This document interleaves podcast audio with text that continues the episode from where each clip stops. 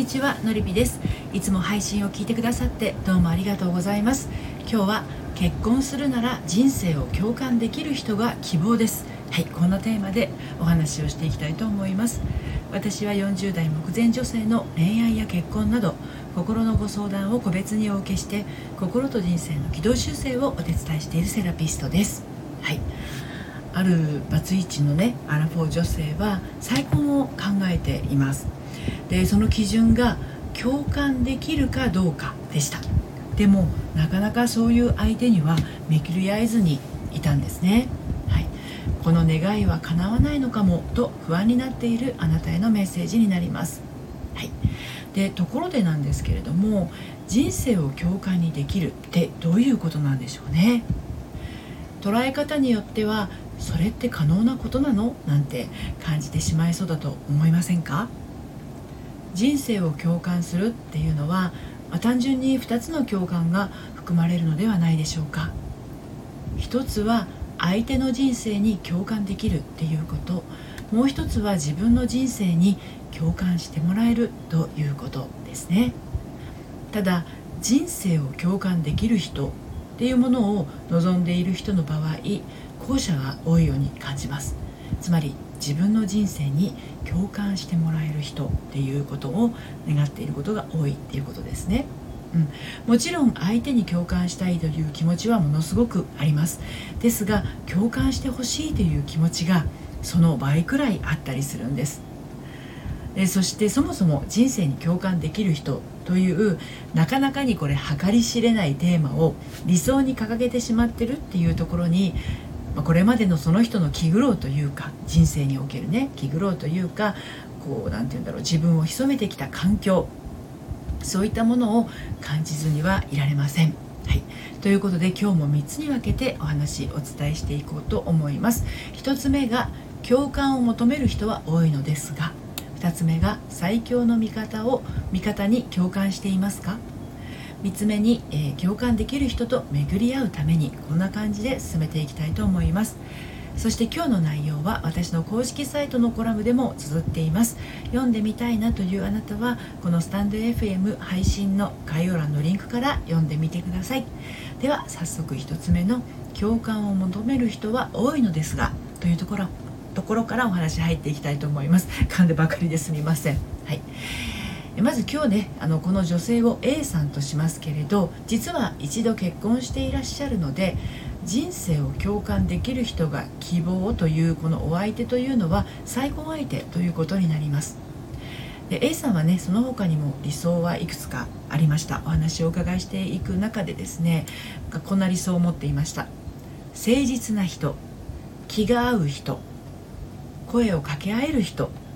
お互いを思いやれる人それから連絡が取れる人などですね。心のつながりに必要不可欠な思いが大切と感じているようでした。そうなんです。あのこれらはねごく自然の当たり前の人間性なんですよ。うん、誠実なこともお互いを思いやることも愛情がある者同士の2人なら自然にできていることでこれまあ意識するまでもないことだったりするわけなんですね。それが当然のようにあるからこそお互いに気があってそして声を掛け合うことも連絡を取ることもこう取り立てて指摘し合わなくてもできていたりするわけなんです。でそれなのに、まあ、こういうことを理想として掲げている場合は最初の結婚もしくはそれ以前信頼関係がうまく築けずに深く傷ついた経験をされているのかもしれませんね。でこの A さんの場合も、まあ、離婚した元夫以外にもパートナーシップで傷ついた過去が実際にありました。そのため、まあ、次のような状況に陥っていました。自分に自信が持てない。警戒心がとても強い。騙されることに恐れを抱く。しかも大変まずいことに騙されるんじゃないかという警戒心をいつも持ちながら騙されるのは私がいけないと思ってしまうんですね。なのでこの A さんにとっての共感というのはまずは相手を信じられるかどうかが鍵になります。相手を信頼できてこそ初めて共感という思いに A さんの胸の内は安堵を開くことができるんです。2つ目の最強の味方に共感していますか？ということについて、まあ、お話をさらに進めていきますけれど人に対して警戒している人人を信用信頼できないという人はそもそも自分自身を警戒して自分のことをですね信用信頼することができていません。A さんの先ほどの一言のようにですね騙されるんじゃないかと思いながらもし騙された場合は自分がいけないんだなんて思ってしまうんです。自分の中に確固たる筋の通った芯があればこんな風に自分を徹底的に責めたりすることはないでしょう。そのためにも最強の味方をまず共感することが大切になってきます。ここで言う最強の味方とは紛れもなく自分自身のことです。その自分自身にまず心から共感していますか？共感できていますか？A さんはいつも恐怖で心が固まっているとおっしゃっていました。人に対して心が開けないのに気づけばへいこらしてしまっている自分に自分でがっかりしていたんです。でもそうしないとその場が保てないし自分の心を開いたら何が飛び出してくるかわからなくてそれが怖くて開くことができないとおっしゃいます。何が怖いのか何が起きてしまうのか何に怯えているのか何が飛び出してくるのか。得体の知れない恐怖を持っている A さんなんですけれどそれもこれも A さんの過去の経験によって A さん自身が心に鍵をかけてしまった原因となっているのでしょう。そう。心に鍵をかけたのが A さんである以上その鍵を持っているのは A さん自身。なので開くことができるのも A さんしかいないんです。最後に共感できる人と巡り合うためにということについてお話をして今日の配信を締めくくっていこうと思うんですけれど。さてそんなビクビクした A さんが唯一共感できる人に巡り合うためにはそれが A さんにとって当たり前の現実にしていけばいいだけのことです。つまり A さんの周りには A さんが信用信頼できる人ばかりが集まってきて日常を A さんが心穏やかに過ごすことができていることが大前提です。でもそんな暮らしが私にできるんでしょうか？A さんは不安そうです。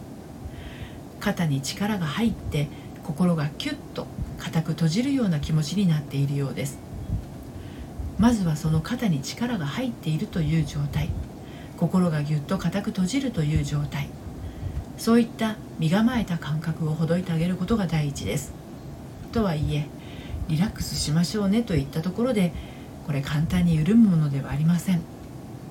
肩に力が入るのも心がぎゅっと固く閉じてしまうのもやっぱりそうなってしまう原因があるわけなんですね。でその原因にはそうなる事実があって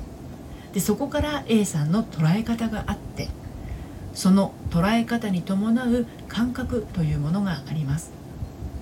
肩に力が入ることとか心がぎゅっと閉じるっていうのは感覚です。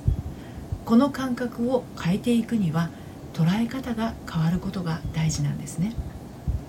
心の軌道修正セッションではその捉え方や物の見方に自ら気づきが生まれてその瞬間から自分の中からです。癒しが起こります。自分で怖くて固く閉ざしてしまったものだから自分自身で開くことはまず難しいんです。こじ開けようとすれば余計に閉じてしまうでしょう。心は強いようで弱くて弱いようで強いものです。心の扉を開くこと自分との信頼関係を取り戻すための時間はこれから先まだまだ続く人生においてはほんの少しのギフトの時間です。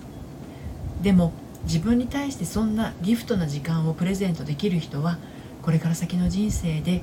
心が優しくしなやかになっていきます。あえて共感できる人を望まなくたって周りには共感できる人しか集わなくなります。そんな自然な自分に帰った人から当たり前の幸せを心から感じることができるようになっていきます。今日は結婚するなら人生を共感できる人が希望ですというテーマでお話をしてきました。当たり前すぎる共感できる相手と相手との結婚なんですけれど、まあ、これに限らず特定のことにこだわってしまいがちな人は過去の思い込みによって縛られていることがあります。現状突破したいなというあなたは一度お話をお聞かせください。ご相談はこのスタンド FM 配信の概要欄のリンクから受付をしています。そして毎週金曜日にはメルマガを発行しています。悩みで心がよどんでしまったアラフォー女性のハートが透明度をアップして悩みを突破していく秘密をお届けしています。こちらはバックナンバーが読めないメルマガなので気になったらこの配信概要欄のリンクから登録してみてください。ということで今日も最後までお聴きくださいましてどうもありがとうございました。それではまた。さようなら。